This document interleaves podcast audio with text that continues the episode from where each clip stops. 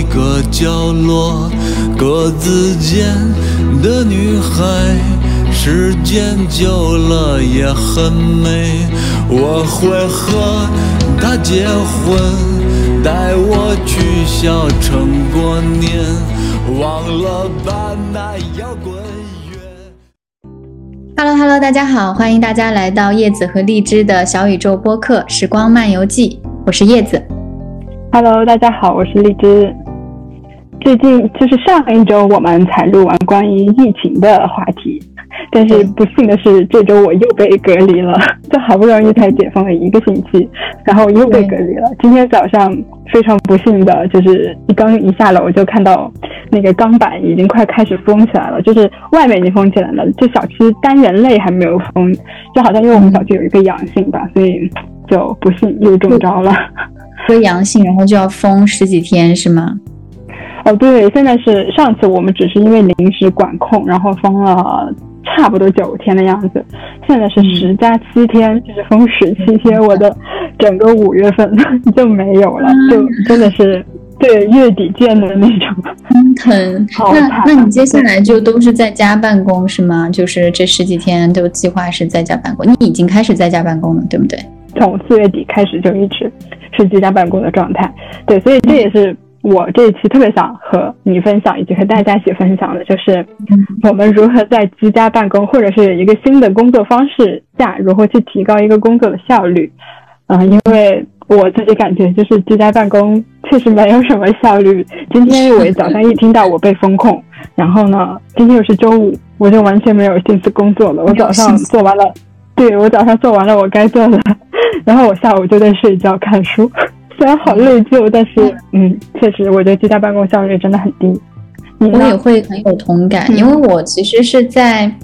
今年换到了一家 IT 的创业公司，他是做咨询，公司是一个创业公司嘛，然后所以就没有固定办公室。我们为了节省成本，是有一个共享办公室在市中心，跟其他很多小创业公司一起共享。我们跟这个共享区域的合同是每周只去两天或三天，所以我最多一周就只能有两天或三天到办公室去啊，而且就是有会的时候才会去，其他时候都是居家办公。所以我也是一周会有两到三天会在家这样子，我就特别能体会你刚刚说的，在家里之后那个效率的问题，还有就是你在这个。居家的过程中，你工作上的一个安排，你的自律，还有你的这个呃，怎么样让自己能够有那种状态，感觉自己在工作，而不是就是生活和工作交织在一起，是吧？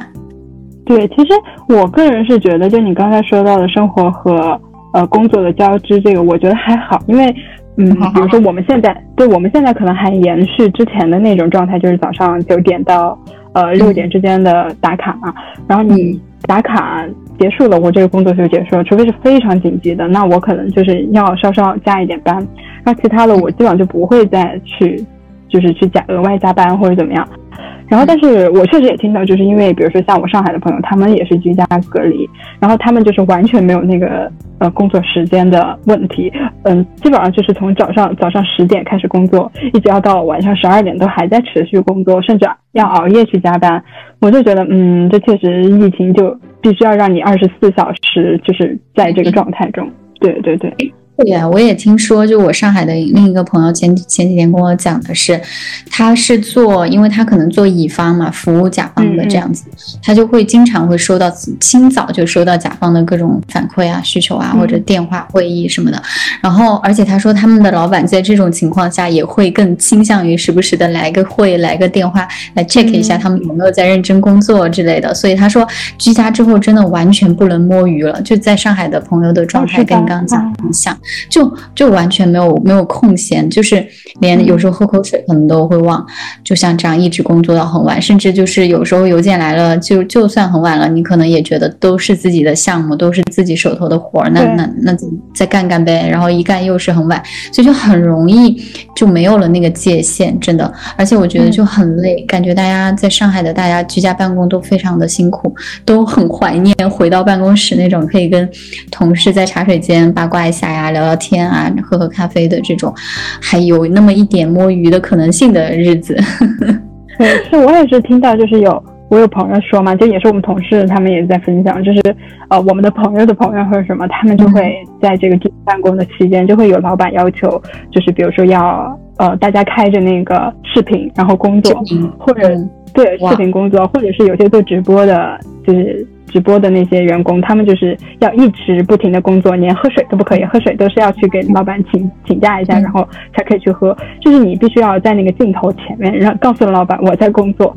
然后像我们自己也是，就是我们平时是会写周报，但是我们不写日报什么的这种。然后但是因为疫情，可能老板不知道你到底一天都在干什么，怕你真的在摸鱼划水。然后就是现在我们也是要写日报。然后我听我同事说，我们之前。可能二零年那段时间隔离疫情的时候，他们还写小时报。我觉得这个就真的，嗯，我也不太能够理解，因为我觉得这个，这个其实就是老板对你的不信任嘛。然后他对员工的不信任，其实对也会让我们就是工作的积极性下降。对，说到这个信任，我就觉得很有意思，因为我。在瑞典工作也有差不多两年了，然后我在这个过程中其实也观察他们的员工和老板之间的这种管理和被管理的呃状态，我感受到的就是他们这个灵活真的可以，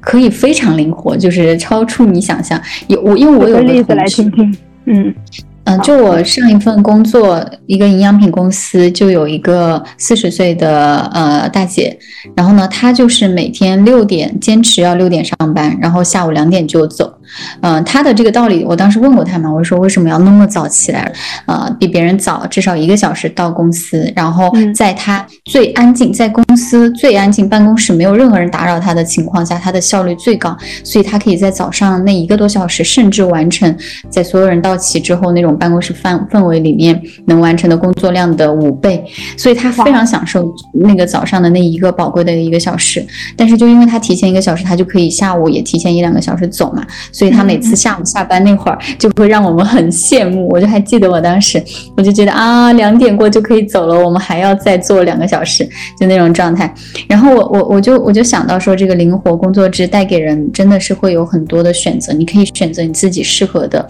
适合你自己的工作。方式最高效的方式，然后我就我就想到说，这个北欧它一直以来崇尚的就是工作和生活的平衡嘛。像我以前的老板啊，还有我现在的老板，都是下午三点一般就要去接娃，所以他们会提前走。但可能到晚上，他们娃睡觉了之后啊，或者家家庭事务处理好、陪好家人了，他就可以有一个时间再做一做总结，或者处理一些重要的邮件。他都是以这种形式在工作，就是属属于是完全的。交给你就公司信任你，老板信任你，觉得你可以在呃给定的时间完成任务，而这个是最重要的，而且你的高效比任何其他的都重要。只要你能高效的完成啊这个任务，我你在哪个时间工作，我是不会来 check 你的，就是就是这样的一个状态。北欧一个常见的打卡方式吗？就是每一个公司都这样吗？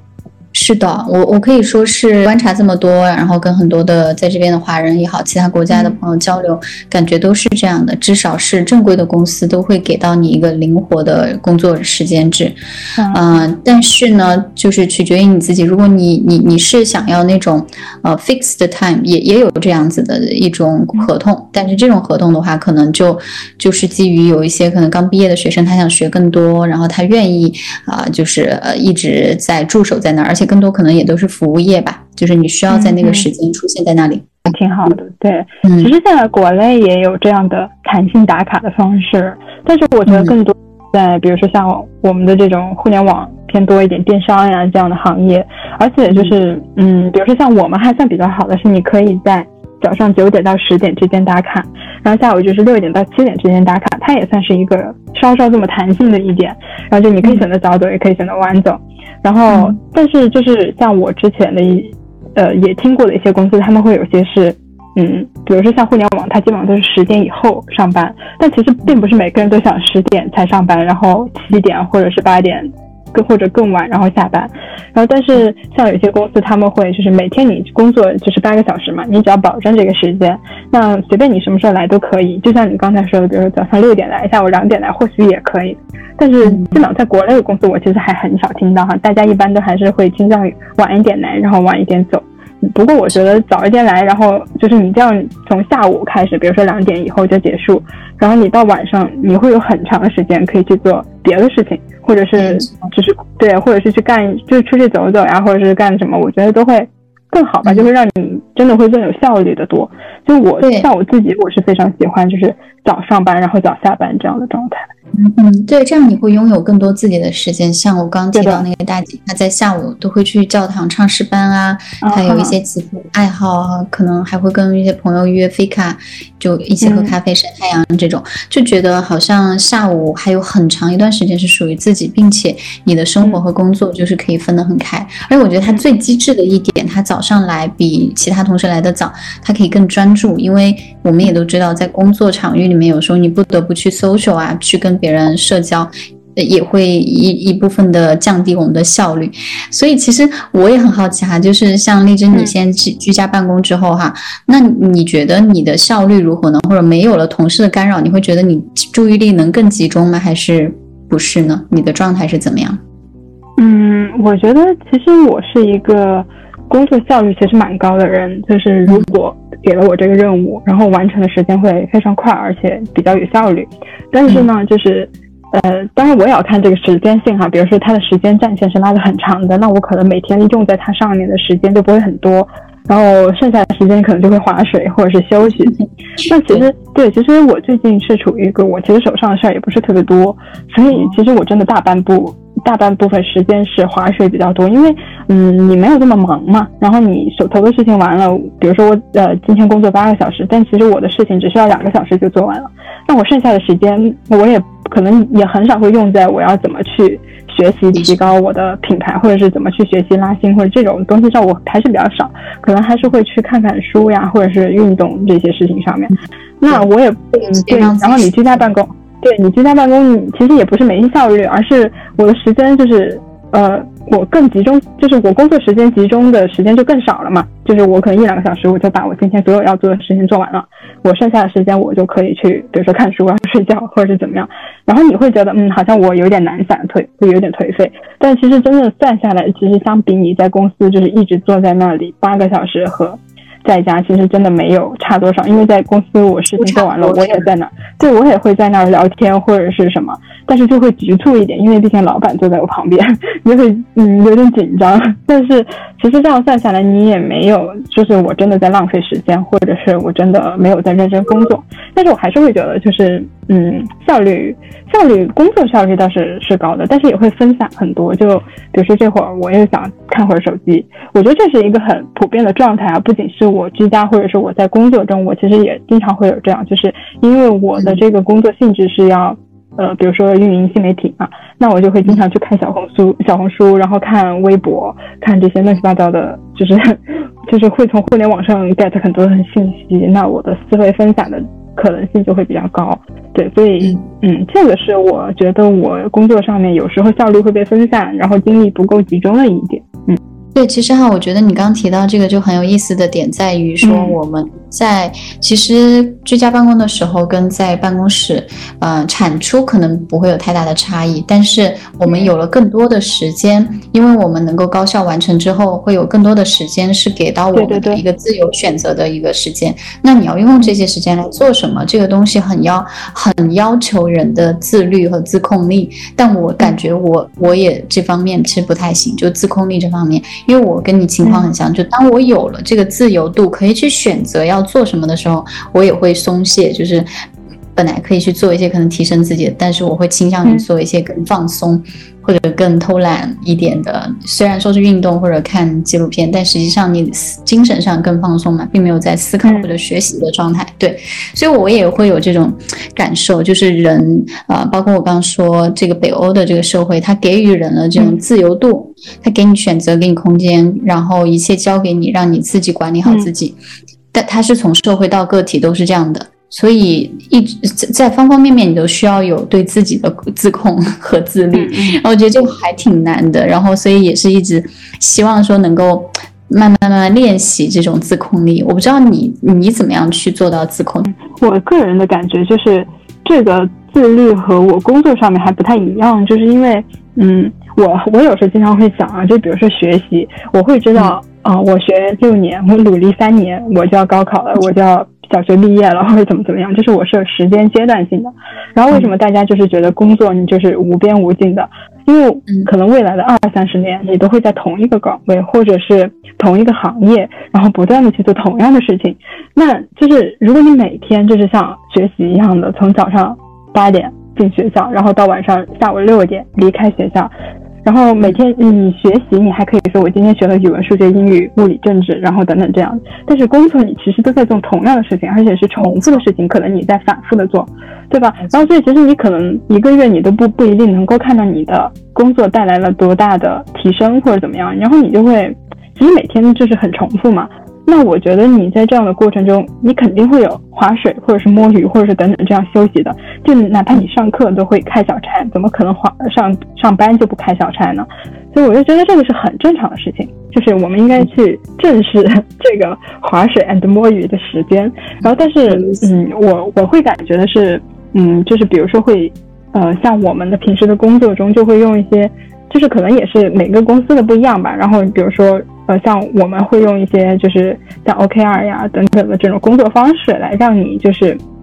呃，保持一个高效的工作状态。就是哪怕你今天不是高效的，但是你整体的目标是朝着这个工作去做的。就是我还是比较清楚我自己要做什么，以至于我不会迷失了方向。但是，嗯，就是你回到每一天来，可能每一天我做的真的不是那么多，但是。我就是饱和度没这么高嘛，然后但我觉得也看行业，比如说或者是看你最近要做什么事情。有时候我真的会特别忙的，就是从早上忙到晚上，就是中间完全没有休息的时间。然后但是呃有时候就比如说像最近就真的很闲，就可能从早上到晚上都在休息，就会有这样的时候。嗯，哦，这个让我想到了，就是我在上一份营养品公司的时候，我刚提到那个大姐，她其实是我的一个 mentor，就是相当于在。北欧的职场体系里面，一个带领你的一个呃，你的导师吧。对她当时有跟我分享一个观，因为因为我当时在那一份工作也体会到了你现在说到的这种季节性忙碌的一个，他们一年会有这个。对他一年会有一个一个一个这种曲线，就看他可能三月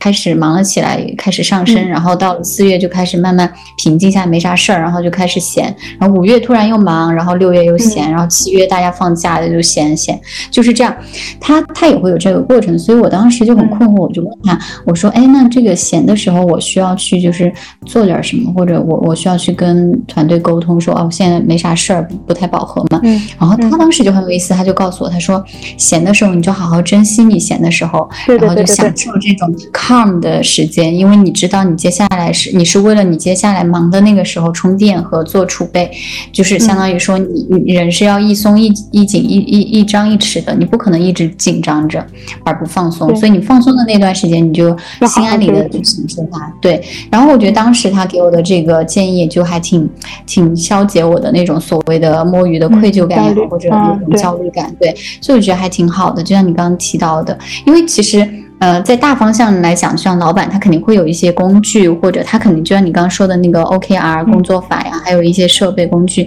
他们是会来约束我们或者帮助我们实现高效和在这个工作框架里能够完成我们的呃就是分内的工作。但在那之外的一些，其实我觉得呃一些就是灰色的时间，你你可以用来稍微放松一下你的精神和大脑，也是为了能够让你接下来可以更投入的工作，呃，对吧？就是也是要有。有这样的一个充电的过程，休息的过程就是充电的过程。对，然后就是像我前两天也是正好看到有有人可能也是像我们一样，就是在摸鱼的时候有愧疚感，然后就是发了这样的帖子，就是问大家怎么办。我也是看到有个人的评论，他就说的，可能其实他的说法不一样，但是就会像你刚才那个班，就是那个姐姐跟你说的一样，就她说，呃，加班的时候也没见老板给我加班工资，会给我什么福利啊？然后所以就就其实就一样，就是你加班的时候你也是在累，但是你休息的时候你只是对，就可能就这种充电或者是休息一样。然后你把这个休息的时间就心安理得的去享受就好，然后等到忙碌的时候，你再把就在全身心的投入去忙碌这个阶段就好了。我觉得。嗯，没错，我觉得很很有道理。其实我刚刚还挺好奇荔枝说到的那个 OKR 工作法的，就这个工具。嗯，因为我这边可能也用的跟你不太一样，所以我也挺想了解一下。就现在国内，就包括你你们这个行业用到这个 OKR 是怎么运作的呢？它是有哪些方法能够确保就是大家能够是高效的呢？嗯，像我们现在用的是 OKR，然后 OKR 就是像字节他们也是用 OKR。然后好像现在一些大的互联网呃企业，比如说腾讯，他们也开始逐渐就是去用 OKR 这种方式，因为它是能够让一个整体的团队就是去明白自己的目标是什么，然后。通过就是不断的去完善调节每一个阶段的一些任务，然后去达到这个目标。然后所以它的 O 就是 object 就是目标，然后是一个整整体的一个方向。比如说像我们今年要实现一百万，然后这可能是我们的一个大方向。嗯，所有的团队所有的呃员工都是朝着这个方向去努力的。第二，它就是关键结果是 key results，然后它就是嗯我们需要设定一些比如说阶段性的，就是每一个季度，然后每一个月或者是每一个周我们。要实现的一些我们能达到的，就拆分下来的小目标吧。比如说一百万，那我们可能是这一周我们要呃，就是比如说要提高我们的浏览量一千个人的呃目标，然后这可能是我们最近的一个小目标。然后我们通过这样不断去实现每一个小目标，最后朝着这个大方向去实现。那嗯，对，这其实就是比如说像我们现在虽然大家都居家办公，或者是大家这个月就每个人有各自的任务，但是我们都知道我们这一个月是要实现。一个共同的目标是什么？然后大家就朝着这个方向去努力就好。那哪怕我最近划水或者摸鱼，但是我也知道我的目标是什么，我要怎么去拆解，以及怎么去达到我想要去的这个方向。它就嗯不太像 KPI，就是对它就不太像 KPI，就是你完不成，然后可能你的任务就是和你的这个钱或者等等这样去挂钩的，那你可能就会很有压力，就是完不成我还要被扣钱，或者说我绩效也不好。就是它就不像 K 呃 KPI 这种你有压力，OKR 它就不会给你这么大的压力，而且我们的方向也是可能，比如说它会制定一个百分之五十的一个比啊，就是呃这个方，比如说一百万听着是很难的，但是其实呃整体来说我们其实只要完成五十万就好了，那一一百万就是 bonus，就是能完成百分之八十，我觉得都不错，就是不断的去调整这个中间的期待值也好，或者是就是呃嗯就是阶段性成果也好，然后去努力的向我们总体这个目标去靠近。嗯，给你也可以。对我感觉就是这个 OKR，其实它跟我现在在用的一种工作方法，嗯，万变不离其中吧。其实我觉得它本质上，嗯。对，本质上的想法是一样的，包包括你刚刚提到的这种，要让大家看到目标，让大家去调临时灵活调整目标，根据我们的这个现实条件或者是就是实际情况，然后包括就是我们要设置一些 key result，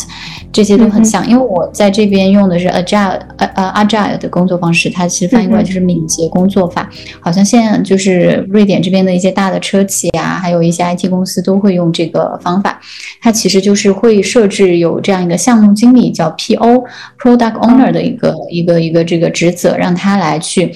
呃就是追踪整个流程吧，就是整个这条线生产线下来要需要哪些东西，然后配置的资源有没有到位，人有没有到位，然后每一步有没有去实现它，就像你说的 Key Result 有没有达成，这样有这样一个角色去去做这种整体性的管理。但是作为工作人员，我自我我的我的感受就是还挺好的，因为它会有个看板。在这个敏捷工作里面有这样的，我们有一个工具叫 Trello，因为应该也有有很多很多类似这样的工具，它也是敏捷工作里面很重要的一个部分，就是看板，就让你的员工能够看到你的工作，你的。本周的 list 工作 list，你这个月的工作 list，或者是就今年一年的，它就这样有一个看板。一旦你们有了一个 idea，哦，我们接下来要做这样一件事情，那你们马上写下来，然后再让这个 product owner 去评估它有没有价值，对这个整个团队有没有意义。如果有的话，那推进到下一步就要直接写到工作任务上，然后你以后就能看到，而且还可以调整它的 priority，就是，呃，可以把它调成 medium 啊，high 呀，还是 low，就是就是 product owner 可以去。调整，他觉得现在重不重要？重要的话，那你就知道，那我这周或者下周你就得要把它优先的完成。然后，如果不重要，那你可能可以放到下个月或者甚至几周后，就这样的一个工作模式。我觉得也差不多。其实本质上跟你刚刚讲的一样，都是说能够让大家能够看得到，就把这些工作的任务和工作的结果具象化。对，就让大家 virtual，呃，就把它 virtualize。然后让大家能够看见，这样子你就可以，其实就跟我们传统的把这些会议纪要写在黑板 写在黑板上、看板上，让大家看，敲敲重点、敲黑板一样。对对对，我觉得就就挺有意思。对，我觉得就是会用各种，就可能每个公司不一样，但是就是会用这样的一个方式去让大家知道，哦，我们现在要做什么，然后你就可以朝着这个方向，就大家一起携手并进的那种感觉。对，我觉得就是看听完你的和我的，我就觉得其实人还是需要有这样的一种工具来帮助我们吧。因为我觉得其实就像有时候好好记性不如烂笔头，你你脑你脑子里面可能想很多天马行空的想法，那落实到工作中的话，就很容易 miss 掉很多。就是你如果不写下来或者不被。不被以看见的形式记录下来的话，就会忘记。其实，对，其实像我们老板他也是在不断的去寻找好的一个呃工作方式和，工作就是这种工具，因为他就觉得工具它能够帮助我们更高效的去工作和沟通嘛。所以像我们就是可能工作整体的模式，我们是用这个 OKR，然后还有一些协同的，比如说因为我们是做新媒体，会用一些 c a r v o 呀这种软件。然后我们现在的这个工作就是用石墨。石墨其实它还对石墨它还比较方便，然后我们两个也在用石墨嘛，然后那我记得听他们说，就是比如说像字节什么的，他们就是用飞书等等这样的软件去做一个整体的工作，嗯，我觉得还是比较方便，它会让我们省很多时间，而且就是比如说像我们同事去做一个文档，我们就能知道彼此的一个动态，还是很省时很省事的。好的，对，因为我们就一直用 Microsoft 的那一系列 Outlook 呀。还有 OneDrive 呀、SharePoint 这些东西，其实它是就是集成到一一个体系里面，所以你就很容易的能够从一个地方进入到各种各样的对工具里面。那我觉得其实就是这些工具，就像我刚刚说，我觉得听完你的，然后再再想想我们的，好像确实它的目标和目的都是能够帮助我们管理，就是呃帮助我们做好工作的一些任务的优先级排序啊，或者是工作任务的一些及时的总结梳理。其实这些工具是一方面吧。但我我也想到另一个方面，就是我们毕竟是在工作中，还除了这些理性的部分，还有我们我们人这个部分，就是比如说感性的部分，对我们也要处理。包括现在如果疫情当下看到很多负面新闻，有 emo 的时候，要怎么先去处理掉 emo，然后才能提高我们的效率，让我们成为一个在工作中可以正常输出的人。包括就是如果我们在宅家宅久了，如果不去运动来。来保持一个很好的精力状态的话，那你身体出现故障，你肯定也没有办法去实现。就算工具再好，你可能也没有办法去实现高效。是的。所以其实我还觉得，呃，我在居家的这一段这几年，因为我在欧洲工作这几年还经常居家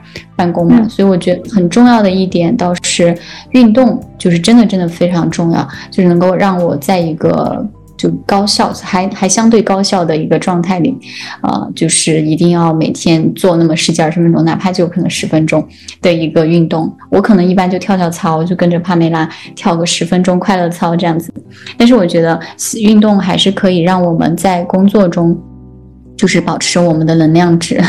不会被它消耗。对，然后同时我们也可以就是把自己的状态调整到最好。我也会有，我也会有这样的感觉，就是。呃，像我现在，我会把工作的时间，我就不是运动的时间调整在早上，就是我可能六点起来，我就先去跑步，然后我再去上班这样。但是我觉得，除了你说的这个运动以外，然后还有比如说中午的时候，是不是工作中有这么一个半个小时或一个小时的休息时间，我觉得也挺重要的。就你休息一下，可能下午的精神也会更好一点。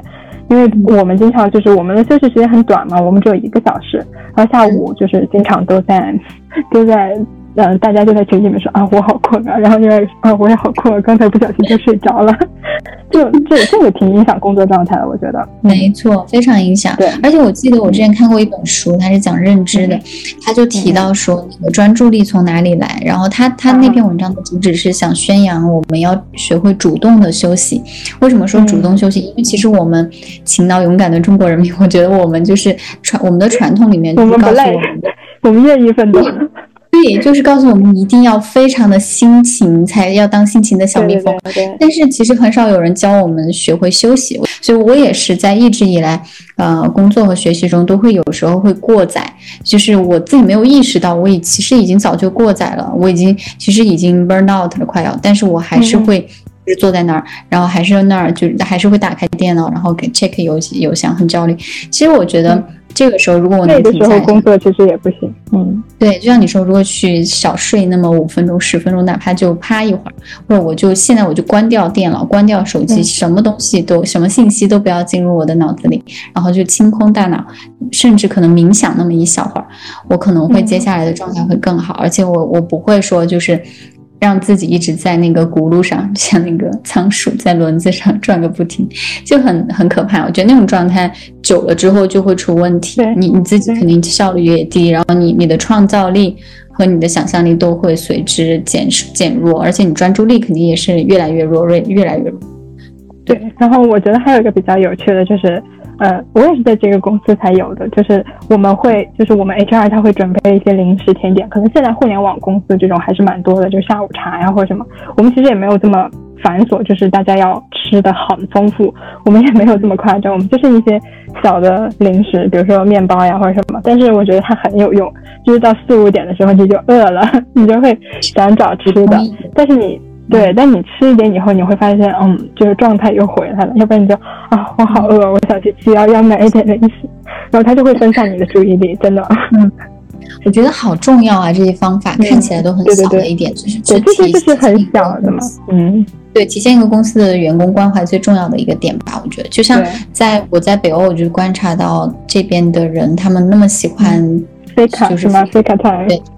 他们一有时候一天要来个三四轮儿，当然三四轮可能夸张了点，正常一般一两轮吧，早上来一轮，下午来一轮。然后我就觉得他们这种这种，当时我在我看来，我就觉得怎么这么偷懒，就是经常偷懒。但我现在我会觉得这样其实是能保证他们的一个工作的状态和效率的一个最。方式，那你可以就是主动停下你手里的事，就再紧急或者或者也不说再紧急哈，就是说再再头大再头疼你也停下来，然后让自己主动跳跳脱出刚那种很烦躁的状态，然后去喝杯咖啡冷静一下，或者是休息一下，让自己大脑休息一下，我觉得就特别好。然后我就我就觉得北欧人太会享受生活了，他们真的会把自己的身体、自己的心灵看得比工作要重要，甚至很多人在跟他们交流的过程中。都会意识到，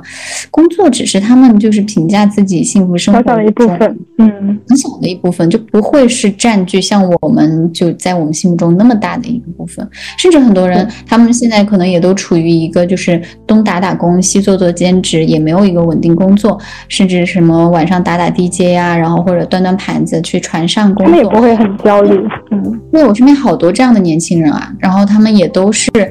就活得很很轻松很快乐，在他们看来，可能就是我觉得他们的工作观和人生观，就像他们宣扬的是很极简的，就是会给自己设置一个一个边界，就是如果是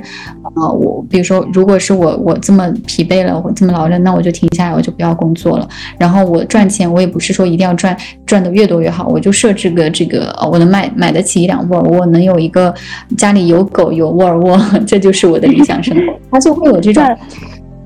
拉供那是刚刚好就好。对对对，那所以说到这里，就比如说像你的理想的工作和工作状态是什么样子的？因为在这里吧，可能这两年受到一些影响，包括我最近看的一本书哈，它就是一个日本人写的那个少即是多北欧自由生活意见这本书里讲到的，和我现在在这边体会看到的也是很像。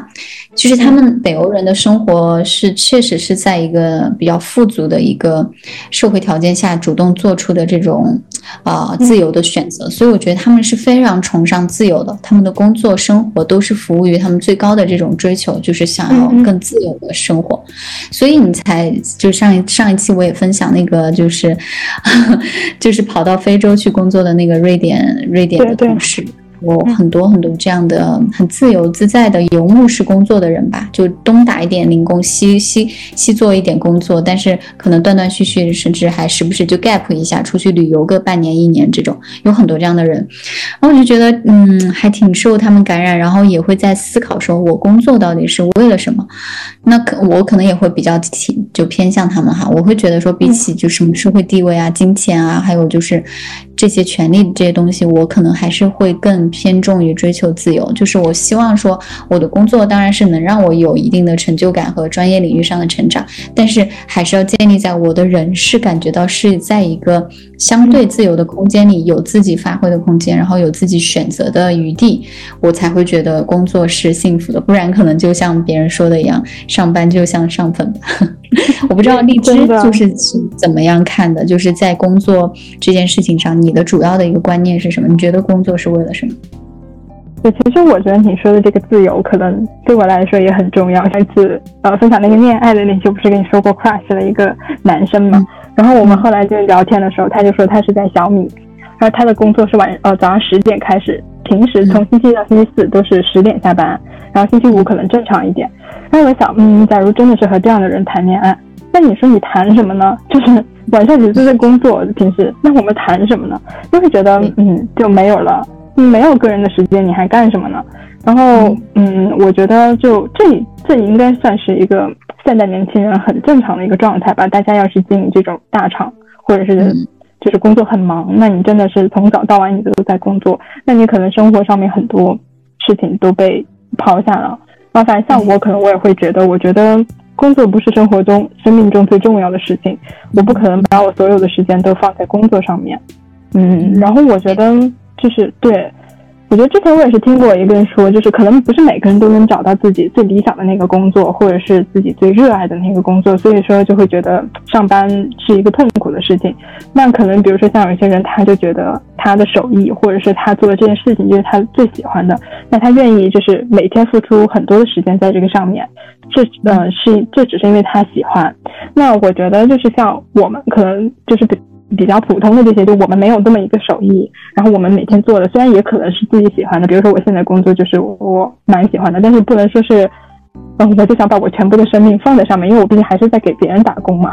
然后哪怕我也想看这个品牌的成长，然后但是我并不想把所有精力全部放在上面。但我觉得这也可能是我没有这么积极努力工作吧。然后我，但是我还会觉得自由，就是工作时间真的很重要。所以我觉得。现在这种居家办公或者这种疫情下远程办公，嗯，你不用花这么多时间上面，完全集中在这个工作就这一件事情上面，我就觉得蛮好的。对我很同意，而且我觉得就是能让我感受到幸福感的一个很重要的来源。其实我觉得人类应该都一样吧，就是你要有选择，你觉你感觉到你能够与。通过自己自己的意志来做选择，那这种肯定是最幸福和自由的状态，这是我们追求的。那其实我就像丽芝你刚刚讲到，就在国内的话，或者是肯定在在很多的地方也会有很多他做着他自己并不是那么喜欢的工作，但只是为了糊口，只是为了能有能养活自己。那我觉得这样也也好，就是你会有养活自己的一个饭碗。但是在这之外，你就一定还是要为自己保留那一个自己的生活的一点空间，嗯不管是去。就是包括你去有那么一点点小的爱好啊，或者这个也真的，嗯，很看人的选择，而且每个人可能他考虑的方向不一样。就是有些人他就觉得，嗯，我工作时间虽然长，但是我的工资高。比如说像我之前有一个朋友，嗯，就是我室室友的前室友，就租房子给我那个朋友，他当时就是进了，呃。不小满，我这里需要说出来吗？好，但是我已经说出来了。然后他就是去了这个地方做金融嘛，然后他也是才去，因为他租房子给我的原因就是，嗯，想就是要搬到西二旗那边去，就是北京很西边的一个地方。然后但我们现在住的这里是在三三环内嘛，那这个就很远，就通勤要两个小时，所以他就搬过去。当时他就把房子租给了我。然后他当时去这个公司呢，也是因为给的薪资很高嘛，就是年薪能有五十多万。那啊，如果是我，我也愿意去啊，就是五十万。但是他去了以后就发现，就是嗯，工作虽然最一开始是为了钱嘛，或者怎么样，但是嗯，工作时间很长，然后大家效率也不是很高，然后所以就是杂七杂八的东西弄下来，就是给自己个人的消耗是就消耗非常大吧，内耗特别重。那所以他就就前段时间他就辞职了，他就去了，他去大理旅居半个月，他就决定在那儿租了个房子住半个月，哦，不是半个月，半年，然后就是不暂时不想。做任何的工作，就想彻底的休息一下。对，所以我就觉得，就是工作中真的就是每个人可能选择不一样，然后考虑的东西就不一样。有些人真的是，我就为了这个钱，我愿意去忍，我愿意去工作这么长的时间熬这个夜，而且我很有这个工作的冲劲。呃，可能我也不是为了钱，但是我就是爱工作，我就热爱工作。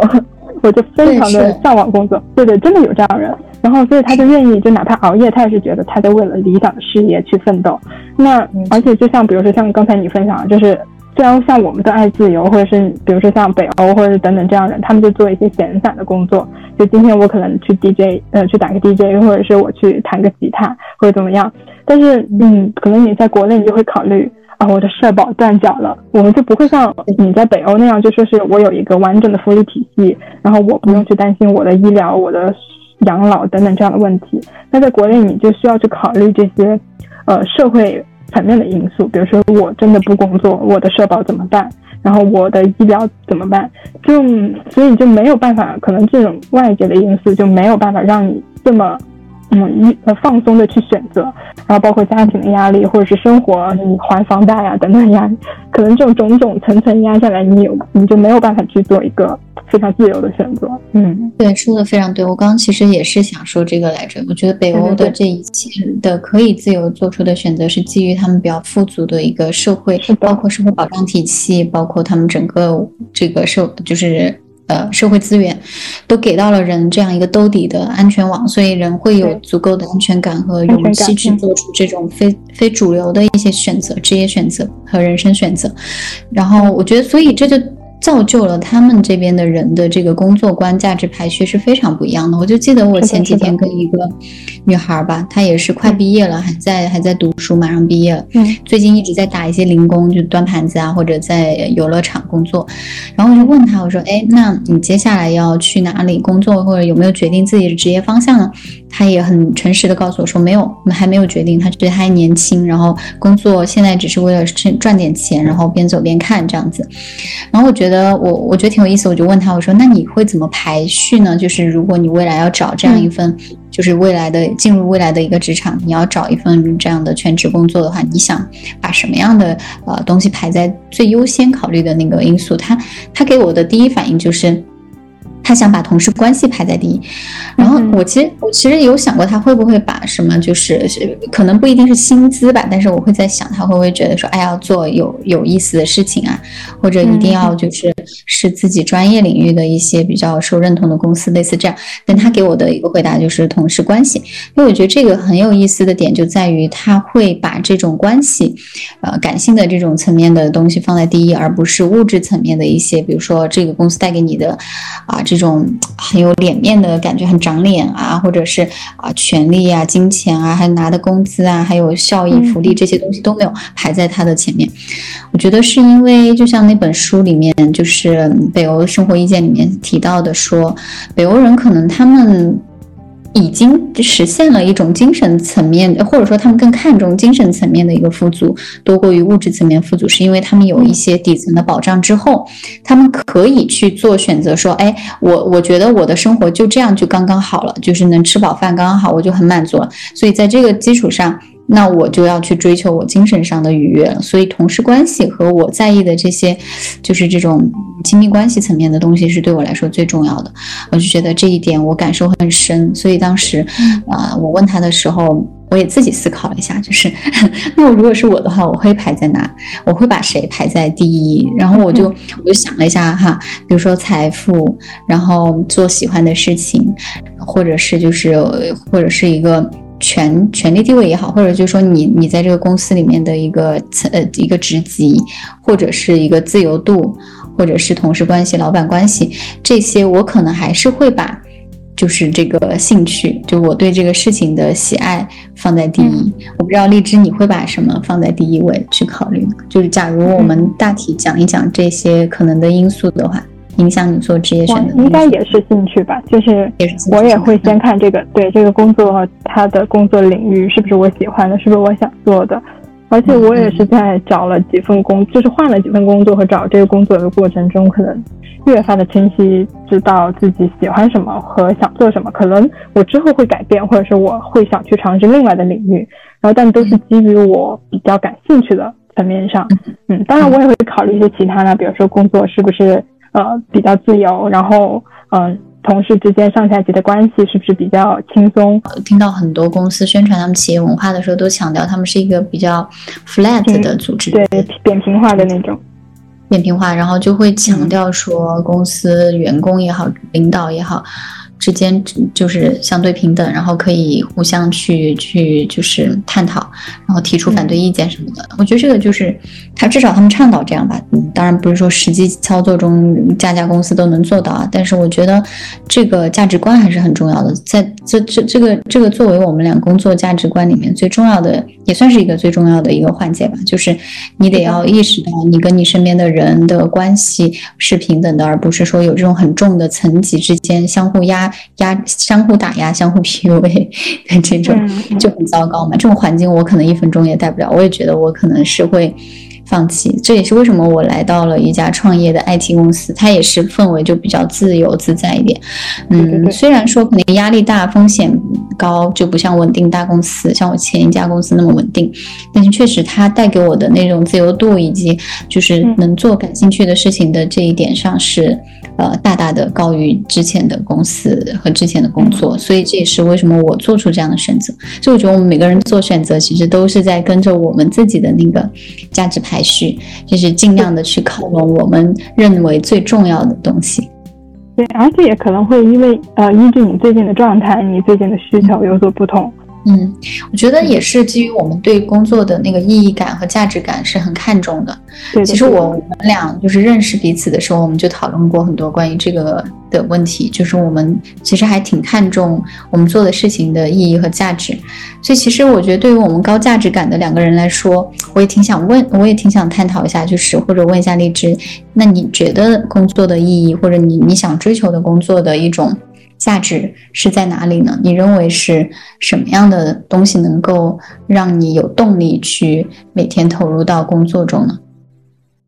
嗯，其实我觉得这个是真的是一个蛮好的问题，因为嗯，对我来说，虽然我现在今年二十八，然后我，但是我真正就是其实很多人会说三十而立嘛，然后但是我可能到三十岁还是一无所有的状态。而且我工作经验其实很少，因为你读完硕士，然后你中间再有一些杂七杂八的浪费的掉的时间，那我其实工作的经验也才一两年，就很短吧。所以，嗯，我而且我对工作的感觉，就比如说像我刚才和你分享了嘛，就是我觉得自由很重要。而且我之前比如说也会去也去阿比斯库，呃，一个酒店打过工，也做过这种兼职。嗯，很零散，很琐碎，然后他也可以，但是他也可以给我一些很好的经济条件，就比如说瑞典一般的薪资一两万我都能拿得到，就是做这么简单的工作，我就觉得就是他就只是纯粹的体力活动，没有什么脑力活动，嗯，所以我就后来没有继续做，也是因为我觉得我，呃，暂时不能够从中得到一些自我实现的价值，就因为它真的就是非常简单。但是每个人的选择不一样嘛，有些人他们就会觉得这样的工作换来的是他可以去体验，呃，这样有一个北极光的，呃，北极光，然后冰天雪地的这样的一个生活。然后像我，我也喜欢，但是我就觉得可能我还是目前现阶段还是需要一些工作上的价值和自我实现的一个价值。所以我觉得工作它其实是可以给我一个，就是它能让我首先能让我经济独立，我觉得这个蛮重要的。就是你想要离开父母去。自自己的成长，或者是包括有自己的，呃，生活一个好的条件，你都是需要一个经济独立的。所以我觉得工作它首先能给我经济独立，这个是蛮重要的。然后第二个，它能给我一个自我实现的价值，就是比如说，如果这个行业是我喜欢的，然后这个领域我能去不断的去发展和挖掘，然后包括比如说前两天我也是在看那个，就是呃十三幺最新的那一期是吕燕的那一期。就他在，虽然他是还是蛮幸运的被发掘到，但是他在自己的工作中是能够实现自我价值的，就他能发现这是他很喜欢的事业，我觉得这个真的很重要。那可能现在我现在的工作，对，不能完全的给我这个自我实现的价值，但是我觉得就是，嗯，至少在现阶段，比如说可能未来的五年或十年内，我会去想要去发掘这一块我的这一块的能力，然后从工作中获得更多的自信吧。嗯，然后其实这个说的很好，自信这个很好。嗯，对，所以我感觉就是工作，它其实带给我最重要的就是这两个意义。我刚听完你的，我觉得有大很大一部分是认同的，因为我们俩其实在这个观很多观念上很一致，包括我们是作为体验派的人生，我们会觉得就是去积累一些不同领域的工作的经验和体验是还挺宝贵的。我们不太会觉得说完全的在走弯路，或者是在去做一些无谓的尝试。嗯，就像我也换了在北欧也换了第三份吧，算是如果算上实习，就是换了三个领域。嗯，然后在这个过程中，我会觉得我我我。喜欢你刚刚那个关于自信的回答，我会觉得说这个过程是让你意识到，嗯，我们每个人就是都是独特的，因为你会认识不同的人，会在同事关系中去碰撞、去摸索，会有一些会有一些反思，然后你就会在这个过程中既既能够认识到自己的不足，但同时更多的是你会开始接纳你自己，就你知道你你的独特的优势是什么，你能带给别人的独特的价值，然后这部分很重要，就对于建立自信。信心，所以我也是会很认同这一点。那除了这个以外，我觉得我还有一点很有意思啊，其实我也是刚想到。就是我，比如说我，我也会觉得说，像我们两学社科的人，我们在我们的专业里面有很强的、很理想化的一些价值认同，我们会觉得想要去帮助弱势群体，或者是想去做一些更更非盈利性质的一些。助人的工作在我们的核心价值里，但是当我们走入到这个职场之后，又会发现现实社会里，现实社会是一个商业社会，你在做任何事情都是有目的性的，甚至你都是要看往前看，往利益看，就是说你要公司要先存活就得赚钱，然后才能养得起你，养得起其他人，这是它的根本逻辑。但是这种逻辑有时候就跟我们本质上的那种对意义感的追求是有一些冲突的。我这几年的时候也在也在想这。个个问题就是一直在思考，嗯，那是什么说说服了我，让我现在就是依然，即使在工作在一个跟我们的社科领域不太相关的，呃，什么 IT 啊、汽车啊、营养品这些各种领域领域商业领域的时候，还能说服自己去。每天去工作还能有那个 动力持续下去，是我觉得一方面肯定是经济独立嘛，但是另一方面我觉得还有个很重要，我是在畅想着一个更遥远的目标，或者我我我会给那个很远的一个梦想和目标，呃，把它尽量的跟我现在的工作能够联系在一起，说服我我现在在做的事情很有可能能够 contribute 到那个更远的目标，可能那个更远的目标是更有意义、更有价值、我更认同的一个目标。假如啊，就是，呃，举个例子，我以前想说，我想做纪录片，或者未来我想为弱势人群发声，去做一些传媒项、传媒项或者内容创创作项的，包括纪录片，包括一些写一些东西之类的哈，这个就是很远的一个想法。但呢，现在呢，可能我会在一个积积累的阶段，我就希望是自己能够磨砺一些技能，包括剪辑视频的技能，包括就是写文案或者一些跟人打交道沟通的技能，就是这些可能。未来可以某一天被我用于做那个我认为更有意义、更。更有价值的那个更宏伟的一个目标，但现在此刻我可能就 settle down，就是 OK，那我现在就为了嗯经济独立，为了攒点钱，为了能够提高自己去做这样的一个螺丝钉的工作，不断的去做剪辑民工。说白了，我就是剪辑民工，天天剪视频的民工。但是就是还是可以让我去在这件事情上能自洽，或者能够坚持下去，不至于太痛苦的一个根本的原因是，我去把它联系到了未来的那个。可能会有的一个目标，当然，也许过几年我想法可能又变了，又没有那种理想化的一个憧憬了。但是，嗯，无论如何，我觉得现在能让我有动力去工作的一个点是，我会希望说，现在的我是在为了未来的那个我在做积累，所以我可以，我 OK。对，我不知道你有没有 get 到那个大概的。我能明白，我能明白。你当我还是承也承认，就是你当下做的，无论是什么样的选择或者什么样的工作，就是对你未来就是怎么样都会有帮助。它一定会对你未来有帮助，但是你未来会有怎么样的选择，就是我觉得就是完全跟着走吧，就随心走的那种。就是你完全不知道，就是突然有什么新的社会变相，或者是新的什么时机。比如说现在疫情时代，我们可能会开启一些新的工作方式，新的一些。嗯，企业或者新的一些工作模式出来了，嗯，整个大环境又会有很大很大的变化，所以也很难去说你未来会有怎么样的一个发展。但是我觉得现在一定会对未来有帮助。就人家不说嘛，就是你走过的每一步路都算数。都算数，对我也觉得，就是我觉得有了这个心态之后，这几年工作的时候，确实是没有像刚开始出来的时候有那么大的那种割裂感。可能刚出来的时候，那种理以前那种比较理想、中二、热血的一些观念，跟现实呃的工作的这场域里面的一些。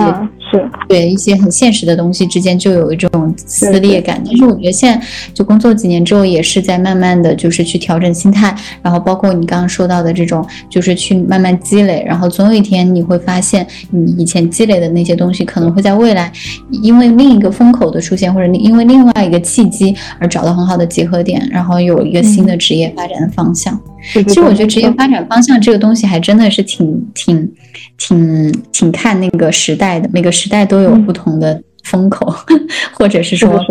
一些前瞻性的东西，可能你在当下看不到，但是有的人可能就会比较有这种意识，他就会提前的去敏感的，对。对，去探索一些新的方式啊，新的可能，对吧？像以前我们想象的。嗯，对啊，就像以前我们怎么可能想象得到还可以居家办公这么久？嗯，你整个社会在变嘛，然后所以你就是要提前的去，就可能我们并不知道未来会有怎么样的变化，但是我们可能会需要去提前预知一下，比如说像现在新冠开始了，那我们能不能够大概的去感受一下未来两年和未来五年，呃，十年我觉得太远了，就是可能就是两三年之间的一个大变化吧，比如说像现在元宇宙兴起，可能我们很多人都觉得啊，这个可能要。三十三四十年，或者是甚至我们这一辈的人走了，它都不一定真正的兴起。但是它是不是一个未来的方向呢？我觉得它一定是的。然后所以就是你可以去接触或者先去了解一些这样的信息，然后去和你自己的工作有所结合。就是你去观察社会的一些新动向，然后你去思考，就是可能会有一个什么样的风口。然后我觉得这个这种前瞻性的东西，会就提前准备吧，你就会更能去把握一些。时机和机遇，我会有这种感觉的。嗯，我觉得这个很重要，我很同意。就是因为包括最近看的那本书哈，我就觉得。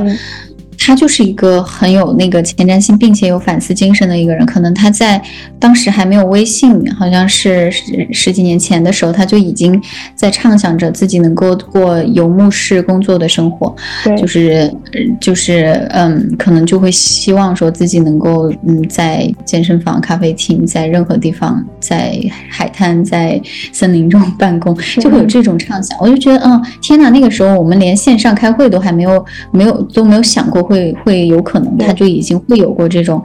思考。我就觉得，嗯，是的，有。我觉得是这个给我们的启发，就是要去在自己的工作中，一方面就是可能在日常工作中去保持一个高效和尽可能的去做好，就是啊自己的本职工作做好自我提升。另一方面，可能也要时而跳脱出来，跳脱到现在我们所在的这种状态和氛围和环境，去想一些更更具有前瞻性或者可能更前沿的一些。东西去畅想，要敢想，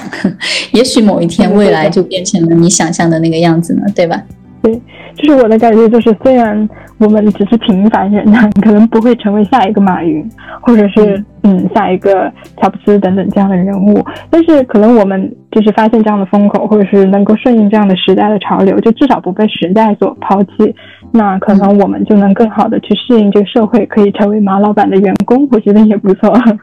嗯嗯，对，所以我觉得今天我们聊的还是挺挺好的，就是这一梳理下来，让我们看到了很多的在工作中的一些我们的观念，其实会怎么样影响我们的一些选择和日常生活的点滴。包括现在的这个居家办公过程中，我就想说，其实，在最后，我是挺想以赵廷阳先生在《坏世界研究》这本书里面提到的一个关于好好的工作的一个标准，来结束我我我今天的一个啊分享。其实我我想说的是那句：你的工作要对得起你的生活，对得起你独特的才华和人格。你的工作应该是对你心灵和头脑的致敬。我觉得这句话就是很鼓舞我，而且我也希望可以跟大家。共勉，希望大家都能够在工作和生活中找到一个平衡，同时能够在工作中去尽可能发挥你的才华和你的特色，然后去让你的心灵得到滋养，而不是一种折磨。对，